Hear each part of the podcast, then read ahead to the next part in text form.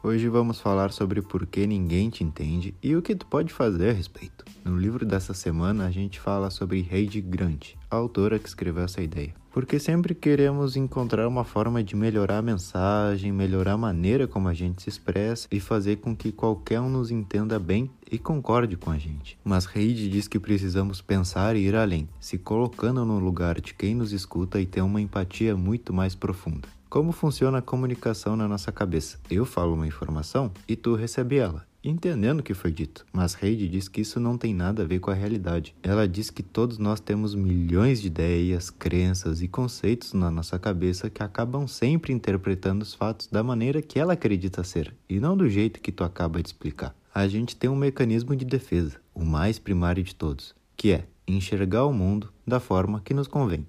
Inclusive nos momentos de comunicação, a gente não é consciente disso, que nossas intenções, nossas memórias, nossos sentimentos influenciam no que dizemos e no que escutamos, sem que a outra pessoa que está ali contigo tenha a mínima ideia disso. Tem um exercício aqui que ela fala para a gente fazer.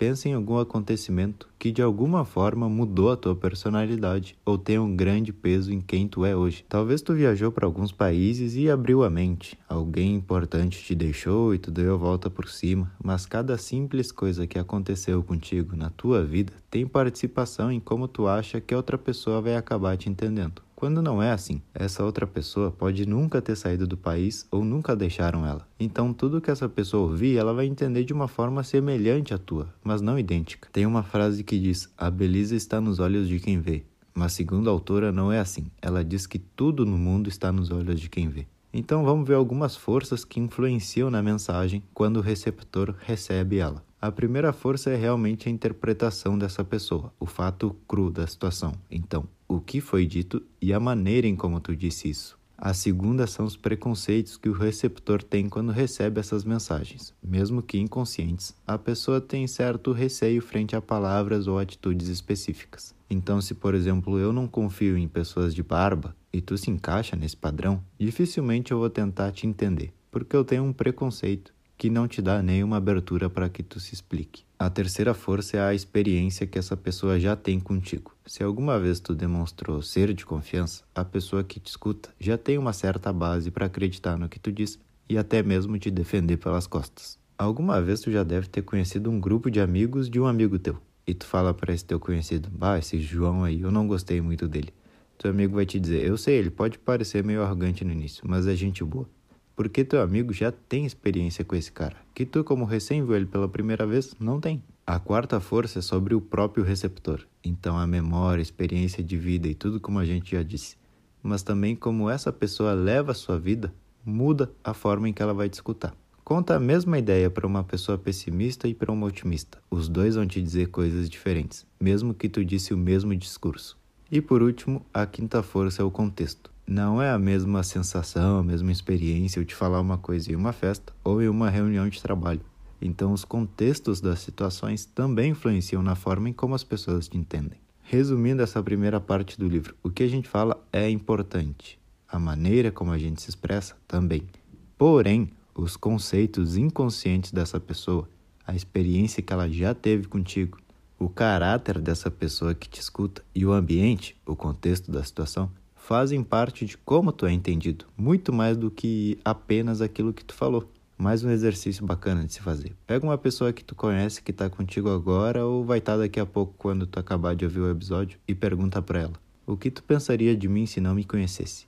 E tu vai ver como tudo é influenciado pelos olhos de quem vê. Agora, a próxima parte do livro, onde ela fala sobre três lentes que podem melhorar a nossa comunicação as nossas palavras e a forma como os outros nos ouvem. Essas três são a confiança, do inglês trust, né? Porque o livro está em inglês, o poder e também o nosso ego. Com essas três características, a gente pode se adaptar em qualquer situação.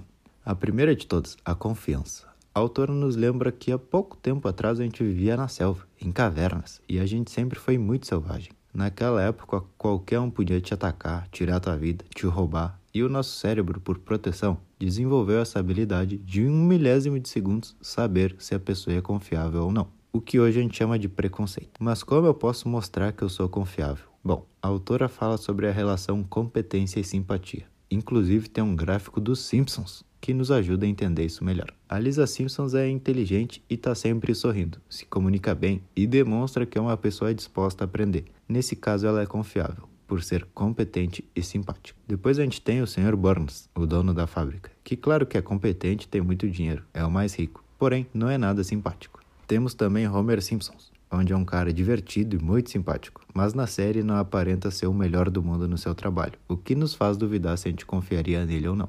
E depois temos Moe, o do bar, sempre com a cara fechada, sem dinheiro e reclamando, o que nos faz duvidar se a gente confiaria nele ou não também. Então, sempre que a palavra confiança está em jogo, tu é julgado por tua competência e simpatia. Como eu posso ser a Lisa Simpsons no caso, uma pessoa competente e simpática? Bom, a competência todos temos em alguma coisa. Eu não posso te ensinar isso. Tu em alguma coisa é bom, mas a simpatia é algo simples, como olhar nos olhos, sorrir de vez em quando, demonstrar interesse no que o outro está te falando, são coisas que já te tornam um pouco acima do normal. Porque para ti pode ser claro e óbvio que tu está prestando atenção no que a outra pessoa te diz. Mas se essa pessoa não tem nenhum sinal, como a tua cabeça se mexer ou algo que ela perceba que tu está com a tua atenção nela, a pessoa pensa, bom, só está me olhando, não entendeu nada do que eu disse.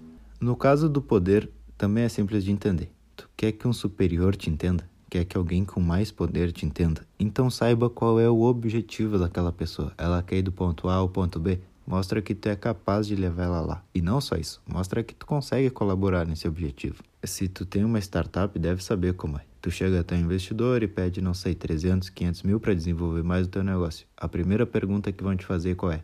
O que, que tu já fez até hoje? E não acha que essa é só uma pergunta sem sentido. As pessoas, antes de confiar no que tu diz, precisam saber como tu pode fazer a tua promessa se realizar e se tu já vem fazendo isso antes desse primeiro contato. E no último tópico, ela fala sobre o ego. O estudo aqui nos mostra que a proximidade é vista como uma ameaça. Se tu tem uma ideia revolucionária e desenvolve ela e depois tu vê que outras empresas também fazem isso, tu sente como que essas empresas são uma ameaça para ti. Um exemplo também que ela nos dá é de dois irmãos que decidem seguir na carreira do direito. E é normal que ocorra essa competição, mas sentir que a vitória de um é a derrota do outro atrasa e torna o processo mais complicado ainda. Então, o que fazer? Bom, se tem algo ou alguém que faz a mesma coisa que tu, sinta sempre uma vitória conjunta. As irmãs Williams, aquelas que jogam tênis, as duas cresceram jogando tênis. As duas se tornaram profissional e a vitória de uma é a mesma vitória da outra. Ela se apoia entre elas e isso é o oposto dessa sensação de ameaça. Nas empresas a gente também percebe isso. Tu e teu colega deveriam estar felizes quando conseguem realizar alguma coisa importante para a equipe e não desejar ser melhor do que os outros.